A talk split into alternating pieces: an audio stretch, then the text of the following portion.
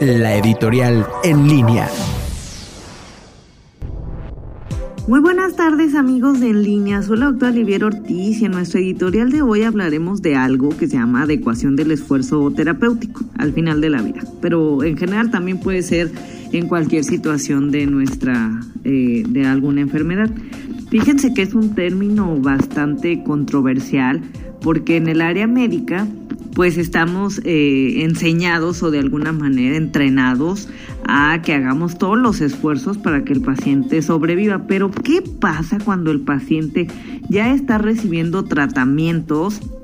o eh, de alguna manera eh, acciones para que su vida se prolongue a pesar de su calidad de vida? Específicamente en los pacientes y en el escenario que estamos viviendo actualmente, los pacientes con COVID, existen varias eh, indicaciones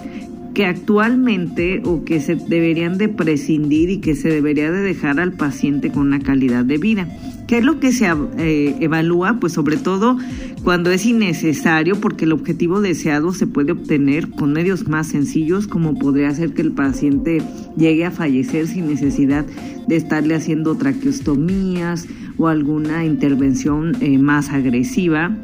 sobre todo cuando sabemos que esto es inútil porque la situación del paciente no va a cambiar,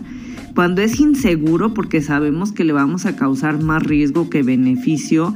cuando el paciente te dice es que yo deseo que esto no se me haga y nosotros a pesar de, de, los deseos del paciente digamos no es que lo tengo que hacer y sobre todo cuando es algo insensato. Recordar que en este escenario del coronavirus y en general para todas las enfermedades,